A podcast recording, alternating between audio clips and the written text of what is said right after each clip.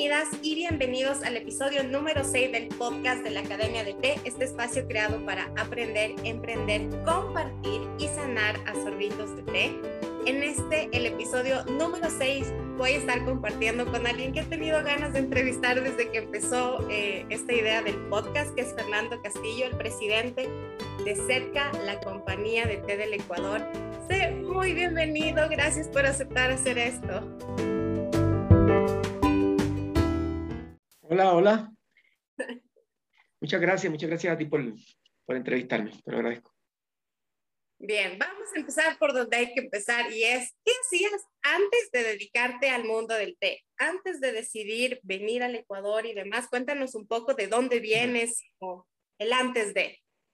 Ya, bueno, eh, yo de profesión soy abogado, o sea, que realmente no estaba en absolutamente nada, ni de alimentos, ni de nada.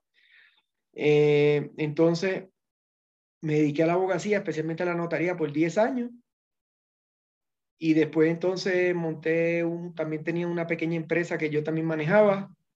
Eh, y bueno, después en el 2005 la situación en, Puerto Rico, que es de donde yo soy, pues se complicó un poco y, y nosotros en el 2007, eh, mi familia compramos la empresa, compramos la compañía Ecuatoriana del Té y entonces desde el 2007 empecé a frecuentar ya Ecuador cada dos o tres meses.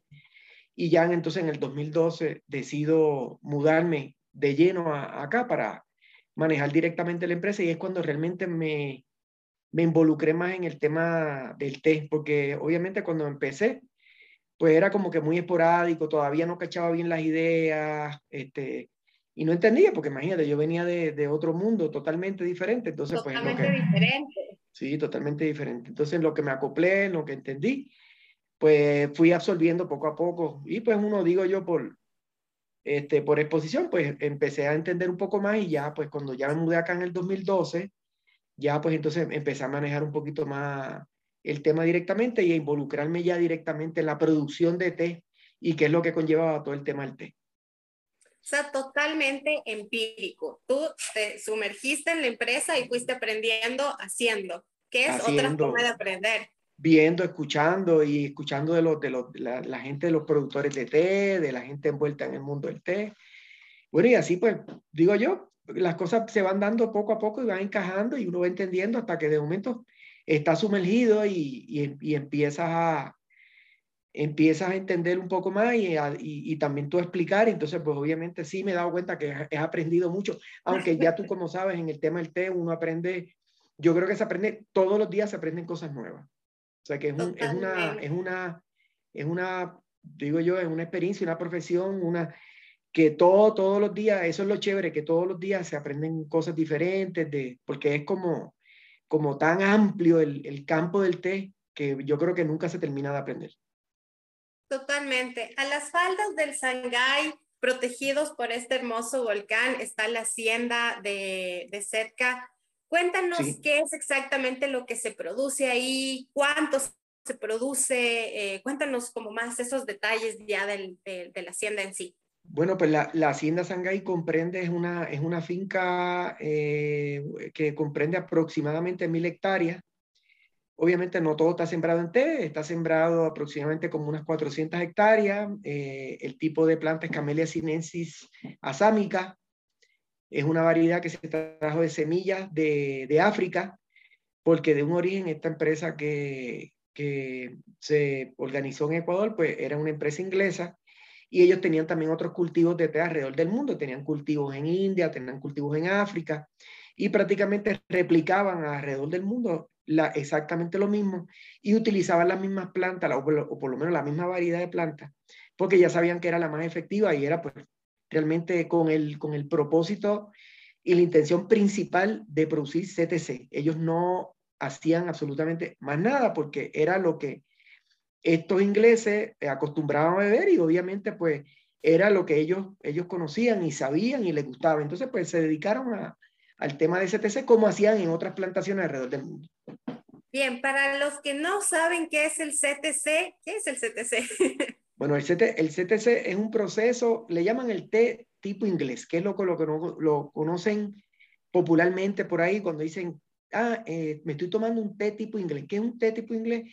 Pues los ingleses, para allá, para, para los mil, eh, casi los 1800, 1900, inventaron un proceso y lo patentizaron donde habían una, unos rodillos, unos rodillos que son como unos molinos donde tomaban la hoja y prácticamente lo que hacían era cortarla, enrularla y hacerla como tipo bolita. Por eso en, que en inglés se llama CTC significa crush, tear, que es como rasgar, y curl, y como enrular. ¿Cuál es el propósito de todo esto? Es que cuando tú picas un té o picas la hoja del té, obviamente estás exponiendo a, al agua caliente, en el caso que se va a hacer en agua caliente, más superficie o más eh, de la hoja, la, o por lo menos la parte interna, que es la que más sabor intenso tiene.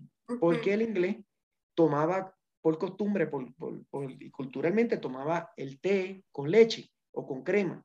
Bien intenso. Exacto. Y era un corte que es bien parecido cuando uno mira un café de pasar, pues más o menos similar. Entonces, pues obviamente tú tienes una vida más fuerte, este, tiene más sabor, tiene más intensidad que, que, que, se toma bien en la leche. Y como tú sabes, pues la, la, la, grasa animal de la leche reacciona muy bien con el té y es lo que le da ese sabor pues extraordinario cuando se hace de esa manera. Así que si no han probado, ya saben, té negro de bolsita con un chorrito de leche, de verdad que cambia un montón, despierta muchísimos sabores en el té. Sí, sí, sí.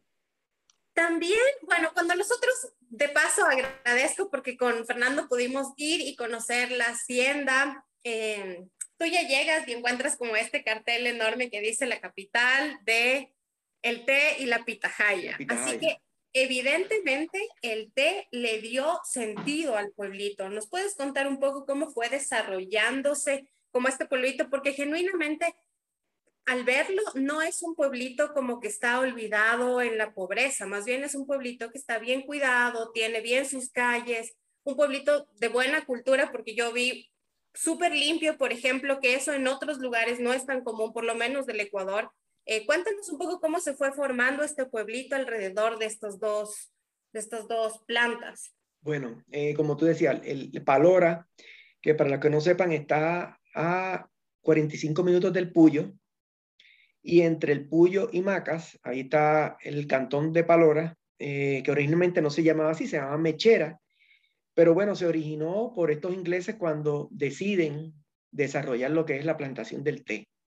O sea, allí no había absolutamente nada, no era un pueblito que llegaron esta empresa y empezó a crecer, sino que esta empresa en la selva empezó a, hacer un movimiento enorme de tierra allí, decidieron sembrar la plantación, o sea, desarrollar la plantación de lo, del té y poco a poco se fue desarrollando eh, lo que es el pueblo de hoy, porque realmente pues tuvieron que venir muchas personas a trabajar de muchas partes de Ecuador, vinieron de la Suay, vinieron de Chimborazo, de Cotopaxi. Mucha gente... No había gente tampoco ahí, no había ni infraestructura ni gente, no había nada. No había absolutamente nada, no absolutamente nada. Ya cuando la gente entonces empezó a llegar, empezaron a colonizar, también pues llegaron otras, otras personas eh, que el gobierno en esa época les donó tierra para que empezaran con su finquita, pero en esencia pues se desarrolla todo un tema económico eh, alrededor del el desarrollo de la hacienda Sangay y del té y de sus empleados, y obviamente pues detrás vienen pues, las personas que vienen buscando oportunidades de, de proveerles servicios, comida, ferretería, eh, insumos, abarrotes. Entonces, pues obviamente se fue desarrollando un pueblito y que es lo que tú has visto hoy, que es el Cantón de Palora, que es un pueblo muy bien organizado, es muy limpio, la gente es muy, muy amable, es muy culta, en sentido de muy respetuoso. Entonces, sí, yo creo que es, es, una, es una descendencia de lo que dejaron los ingleses, que eran gente muy organizada, muy, todo era muy eh, eh, coordinado. Entonces sí, yo creo que se ve en el pueblo, porque acostumbrados a veces a pueblos pequeños, eh, posiblemente en la costa, que a veces es un poquito desorganizado, un poco sucio, esto es totalmente contrario. Es un pueblo bastante lindo, como tú lo, lo, pudiste ver cuando fuiste. Y es, sí, es, es curioso encontrarse un pueblo en el mismo medio de la nada, donde también hay tanto desarrollo económico. O sea, tú has visto que allí es full carro, full moto, eh, hay mucho... Casas, 4x4. Exacto. Eh, obviamente la empresa pues aporta, aporta lo que es el tema económico de, de Palora, pero también el, ahora por la, por la, eh, las exportaciones importantes de pitahaya hacia Asia, Estados Unidos, pues obviamente la, la situación económica del pueblo de Palora pues ha, ha cambiado sustancialmente y bueno, y, y, y, sí ha sido una cuestión de que lleva par de años y esperamos que sea una cuestión sustentable en el tiempo para que el pueblo se siga desarrollando de, la mejor manera, ¿verdad? Bien. Ahora, de todo lo que ustedes producen, ¿qué es? Por ejemplo, aquí nosotros en Ecuador consumimos el té de bolsitas de Shanghái. ¿Qué es lo que, o sea, qué, qué otras variedades de té haces? ¿Cómo se exporta? ¿Qué cantidad exportas? Como cuéntanos un poco ya como en la the big picture, qué es lo que sucede en la hacienda. Okay. Bueno, no, nosotros pues como, como eh, ustedes han visto ya, nosotros nos especializamos y nos hemos dedicado principalmente a la producción de, del CTC, del té negro y, y más nada. O sea, realmente nosotros eh, sí hemos visto otras alternativas, estamos, estamos, después de la visita de ustedes, pues estamos estudiando el tema de posiblemente incursionar en, otro, en otros eh, tipos de té que no sea CTC, pero principalmente CTC, de lo cual se produce aproximadamente 700 toneladas al año. Eso se exporta principalmente, el cliente principal es Estados Unidos, donde se exporta, yo diría que el 70% eh, de la producción y el restante se divide entre países como Costa Rica, Colombia, Uruguay, Malasia. Malasia le gusta mucho nuestro, nuestro producto porque lo que venimos es un té que toma muy bien la leche y el té de nosotros tiene unas particularidades que digo yo, que si el de Malasia, que están al lado de la India, y Malasia es un productor también de té, Indonesia es productor de té, le gusta nuestro té, pues obviamente es que algo tiene el té, porque sí, el, el cliente me dijo de que de que obviamente les gusta mucho el té y allá la costumbre es tomar té con leche y se toma té que le llaman el pulti, que lo toman en unos vasos grandes con leche y obviamente pues el, té de nosotros sí tiene esas características que toma muy bien la leche. Eh, y el restante pues se empaca en Ecuador para el consumo nacional, que se lo comercializamos bajo la marca eh, Ornaments en la cajita roja y Oniman con todas sus presentaciones y sabores, y este, eh, con Shanghai eh, también que se comercializa de esa manera, en, ya en funditas de té, ya listas lista para, para, para preparar. Y ahora le han dado un vuelco nuevo a sus bolsitas de té con este nuevo chai, el grey, y hay otro más que vi que tienen como masala chai.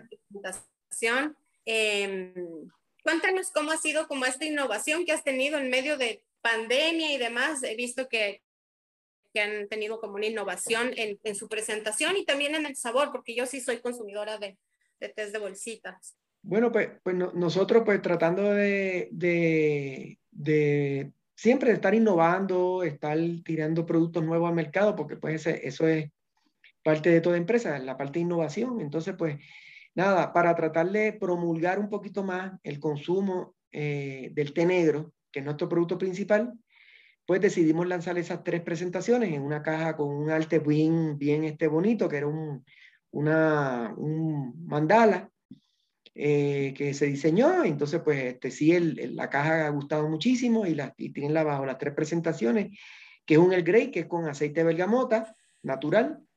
No estamos utilizando en ninguno de esos productos saborizantes ni nada. Eh, se, teníamos el, el, el, masala chai, que es un té negro, que es un grado muy bueno. Que, o sea, la base del masala chai es un té negro bastante con el grado PD que aprendieron aquella vez, que era medio polvo, que lo hace un té bastante fuerte, con especias que conlleva el masala chai, que tú pues sabes cuáles son las especias de, de, de, este, de esta vida tradicional hindúa, que eh, canela, pimienta, jengibre, cardamomo. Ajá. Entonces, pues utilizamos en esa mezcla, pues eh, la, la, la, las especies, no utilizamos saborizantes y, y, la gente le ha gustado mucho. Y entonces el English Breakfast, que es un té realmente un poquito más fuerte, con unos grados mejor, para que la vida sea un poquito más intensa, siguen siendo todos té negro, pero obviamente pues con una finalidad diferente. Entonces esas son las tres presentaciones que lanzamos recientemente bajo la marca Ornaments. tres mega clásicos lanzaron. que los clásicos, los clásicos. les recomiendo, están muy, muy, muy buenos y sí noté la diferencia entre otros, sobre todo en el, en el, el Grey se nota la diferencia. Eh, y ahí llega la otra cosa, ¿no? Yo como educador del té, en mi ignorancia varias veces he tratado mal a los tés de bolsita. ¿Cuál es tu posición objetiva sobre el té de bolsita? ¿Hay mayor calidad, menor calidad, más beneficios para la salud, menos beneficios para la salud?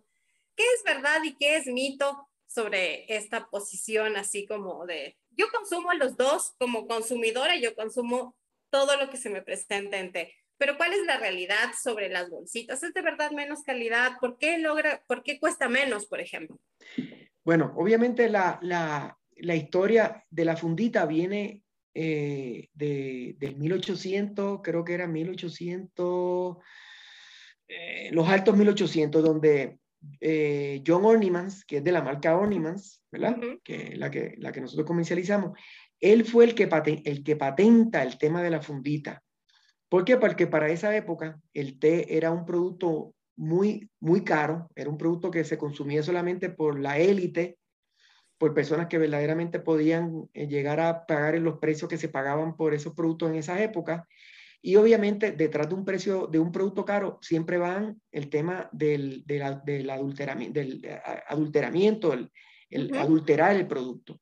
Entonces, pues muchas veces eh, inescrupulosos que comercializaban té mezclaban el té con diferentes cosas, o sea, con diferentes especias, con, con acerrín, ah, yo escuché que también mezclaban de madera, con diferentes cosas para obviamente eh, poder llegar a los precios o para aprovecharse de los precios altos, ya que el té se vendía de manera bulk, se vendía a granel, este, no habían fundita porque para esa época no existían las funditas.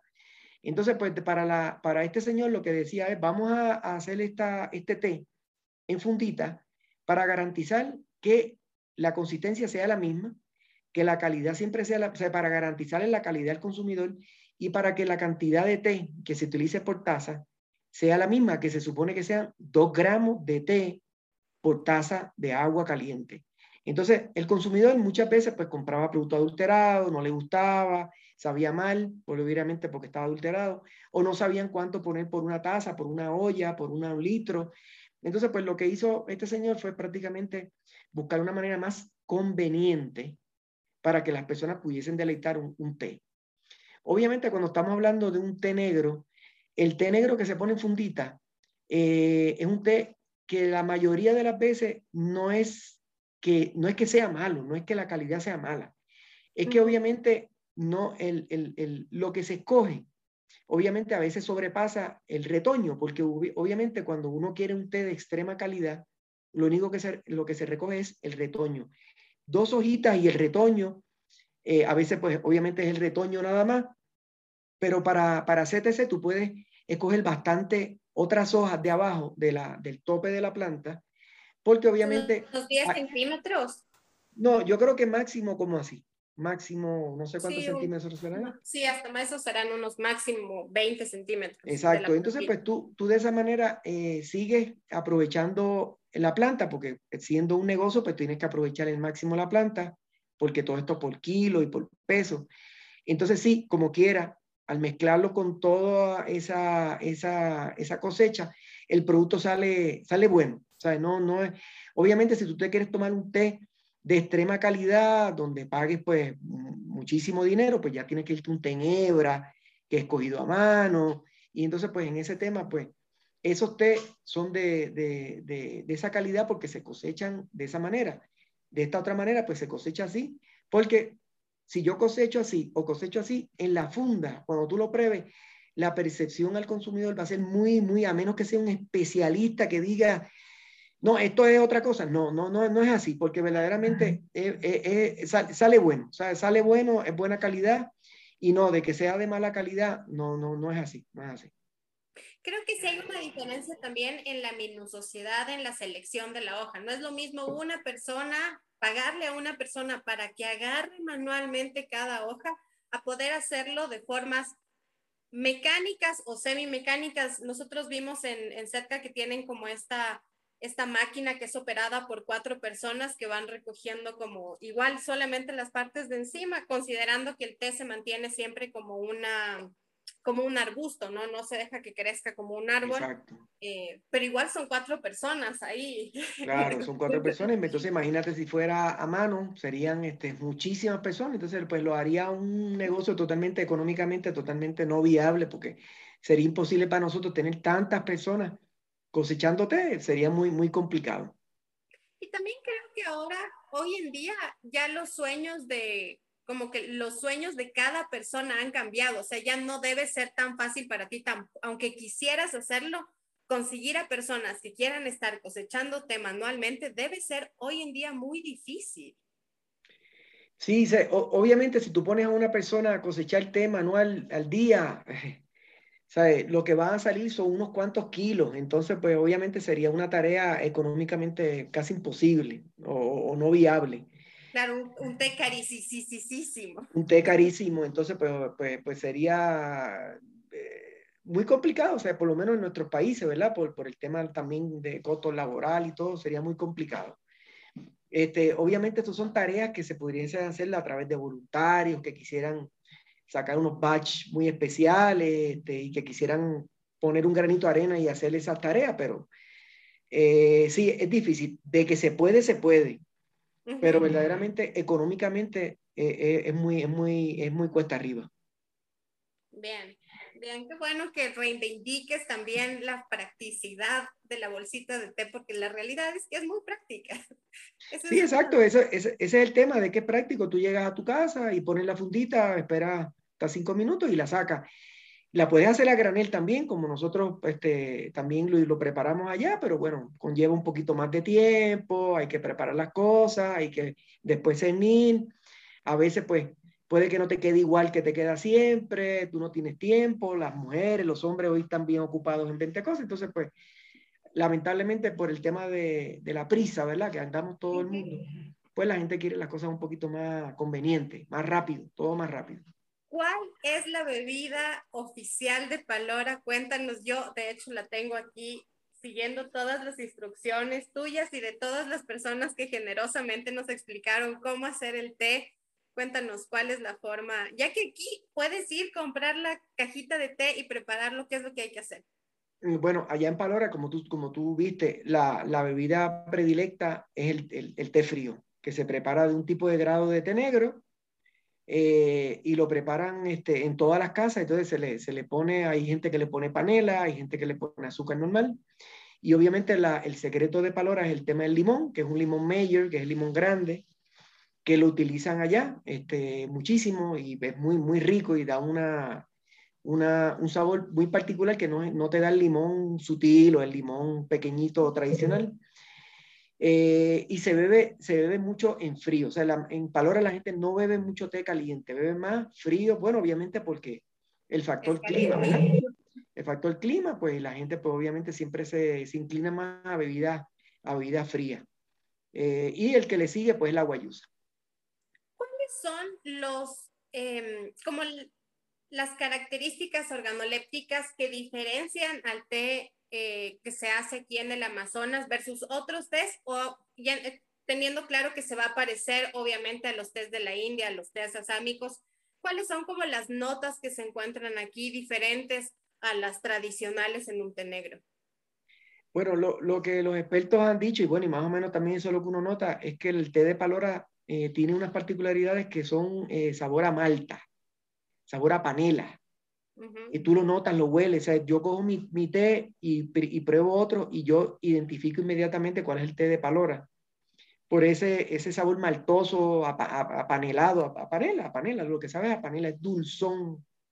Eh, y también tiene lo que llaman el, el, un sabor a, a, nuez, anuezado, como, como con, con nueces, como a frutos secos, no sé. No, frutos secos no. Eh, eh, ¿Cómo es? sí. Sí, no, sí, tal cual. Semilla seca, almendra, nueces, pero más a nuez. Eso es lo que han notado la gente. Y creo que ustedes cuando probaron también notaban un poquito de eso. Pero eso, esas son las particularidades de, del té nosotros, que es dulzón, eh, eh, acaramelado o, con, o, de panela y, y a nuez. Eso más o menos son los rasgos. Yo creo que posiblemente cualquier ecuatoriano, su primera experiencia con un té fue el té de la cajita roja. Los cumpleaños, como todos, dicen. Todos nos, casi todos aquí nos inauguramos en el mundo del té con, con ese y sale justamente de esa hacienda en el medio del Amazonas, muy, muy, muy linda. Eh, ahora dándonos un salto hacia otro lugar y ya que tú no naciste amando el té, sino que tu amor por el té fue construyéndose junto con tu profesión, ¿cuál es tu té favorito? ¿Cuál es el té que tomas siempre, el que de verdad te gusta? Bueno, yo, yo como digo, lo que me he puesto mucho es la parte industrial de la producción de té negro. Entonces, conocedores de té, pues ustedes son más conocedores de té y de tipos de té a nivel mundial. Yo, yo no tengo esa capacidad todavía, pero yo siempre el que me, a mí me gusta es el té negro. El té negro CTC es el té que siempre me ha gustado, lo bebo con limón. Si hay una noche muy fría y, y no sé, y me, me, me apetece eh, un té, pues a veces hago un masala chai eh, que me gusta con, con, leche, pero con leche bastante, bastante alta en grasa. Uh -huh. este, sí, si no, verdad. Exacto, si no, pues se puede hacer, ya tú sabes, poniendo el té directamente con la leche, hirviéndola y dejándole el bill, sube, baja, sube, baja, para que entonces baje un poquito el tema del agua en la leche y, y tengas más, una vida más cremosa.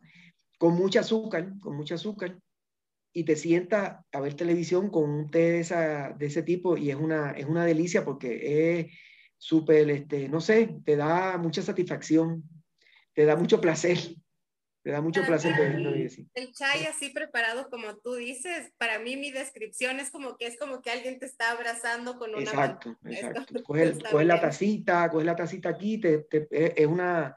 Es como un, un rito, no sé, y, y, es muy satisfactorio, o sea, es, da mucho placer beberse una vida así, dulcecita y con todas esas especies, caliente, es, es riquísimo. Bien, ya para ir terminando, sé que te has recorrido el mundo también explorando el té. Cuéntanos alguna aventura, la que tú tengas ganas, eh, que hayas tenido de contacto con el té en, otra, en otro plan, en otro país. Bueno, de, la, así de, la, de los viajes que he hecho fue a China, fui por muchas provincias de China visitando muchas plantaciones de té. Obviamente allá, pues por el tema del tipo de té, de la, variedad, pues es diferente a la de nosotros, porque acuérdense que la variedad china es una variedad que está dirigida un poquito más al tema del té verde, eh, aunque se hace té negro, obviamente, pero, pero eh, es más dirigida al té verde.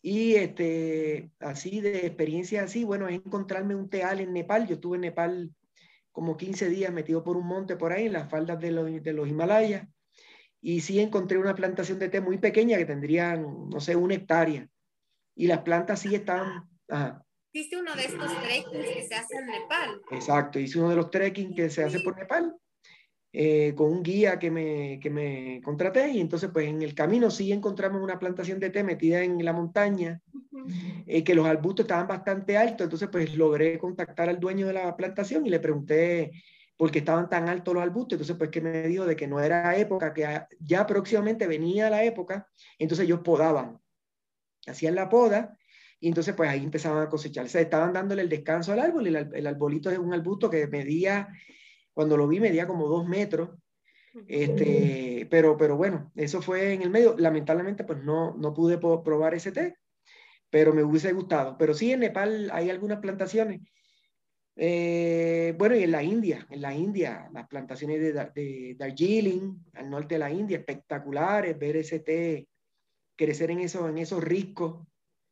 Eh, y son unos tés, pero o sea, fuera, fuera de este mundo. O sea, cuando tú pruebas esos tés, pues te das cuenta que por qué es que dicen que son los mejores tés en el mundo y es que realmente tienen unas particularidades increíbles. O sea, yo no, no siendo un apreciador así como tal como ustedes del té, sí pude probar unos té de esa área donde, donde tú decías, esto ni que ser un conocedor para darse cuenta que esto sabe rico. Entonces sí, sí este, eran, eran, eran, eran muy particulares y en algunos de ellos te sabían a flores, que tú pensabas que le habían hecho algún saborizante y no, es que eran así, eran, eran té que tenían esa, esa característica y obviamente eran unos té muy caros, muy caros, este, pero, pero pero se venden, esos té, la, la gente los busca y sí, son té muy, muy particulares. Bien, gracias por compartir. Una cosa que estamos preparando, así como les dejo un, una apertura de, de, una idea que estamos teniendo, más, más que una idea, es un proyecto que se está eh, cocinando, es eh, que puedan visitar las plantaciones de té en Palora. Es un lugar increíble, así que estén atentos. Seguramente el inicio del eh, del año, del próximo año, vamos a tener como nuestra primera exploración. Eh, Fernando va a ser quien nos va a ir explicando todo el proceso del CTC, así que si les da curiosidad, uno, de conocer la planta, porque de verdad que esas plantaciones son una cosa bellísima, está muy bien construido el lugar, o sea, tienes como, eh, es muy pictórico, pero también si quieren conocer cómo es el proceso industrial del té, Fernando va a estar junto a nosotros em, explicándonos, va a ser una aventura en, la hacienda hacia el, oriente del Ecuador. Así que estén muy, muy, muy atentos. Muchas, muchas, muchas gracias por, por sumarte. Tanto que te conozco y te veo como que siempre intentando hacer más cosas por el té aquí, así que muchas gracias por también hacer accesible el té a todos. Claro es otra forma de, de, consumo y a mí me parece que es como la accesibilidad a una bebida también tiene su, su encanto, así que muchas, muchas gracias. Así es, sí, a las órdenes, a las órdenes, cuando quieran, pues ya. Y el que quiera visitar la hacienda también puede decirle a la gente de que cuestión de coordinar y, y visitan, o sea, no tiene que ser solamente en, en, enero, ¿verdad? Si es que a alguien le interesase conocer, pues con mucho gusto se comunican contigo, conmigo y, y yo sí coordino la visita sin ningún problema porque me gusta mucho eh, enseñarle a la gente, porque realmente hay muchas personas que cuando escuchan de té piensan, ¿cómo, ¿cuándo yo podré visitar una hacienda de té? Eso yo sé que están por África, por la India, por China, y mucha gente que no, se, no saben que están tan cerca de una plantación de té. Este, aquí en Sudamérica, además en Ecuador, entonces pues es una oportunidad que no se tiene todos los días y es una experiencia que ustedes la vivieron es algo muy diferente. O sea, la gente cuando va allí dicen, no me imaginaba. O sea, pensaba que era otra cosa, eh, que iba a ir a una finca de, no sé, de plátano, de café, pero el té da otra vibra, es otra, es otra cosa, es otra cosa diferente que cuando la gente va allí, sale la gente como contenta, o sea, la presencia del té, de las plantas, de tomar el té, obviamente la gente, eh, la percepción y, y, les da alegría, porque ya te has visto que tú siempre y todo el mundo se estaba riendo eso, porque realmente sí es gratificante espiritualmente y emocionalmente estar expuesto a, a una finca y una planta tan noble, ¿verdad? Que, que eso es lo más, lo más bonito.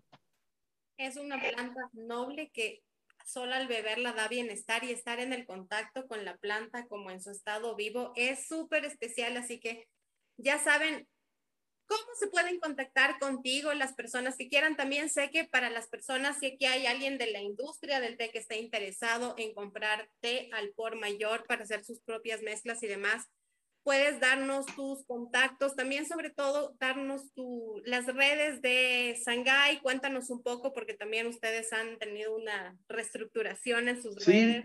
Ahí estamos en, la, en el Instagram, estamos en Shanghai Foods, eh, así mismo, Shanghai Foods, tenemos la página, eh, a Instagram, y si se quieren comunicar conmigo, les mi teléfono 099-354-3996. Y si se contacta contigo, Angie, bueno, le das le da mi contacto, mi email y eso, porque es medio largo ahí. Pero, pero sí.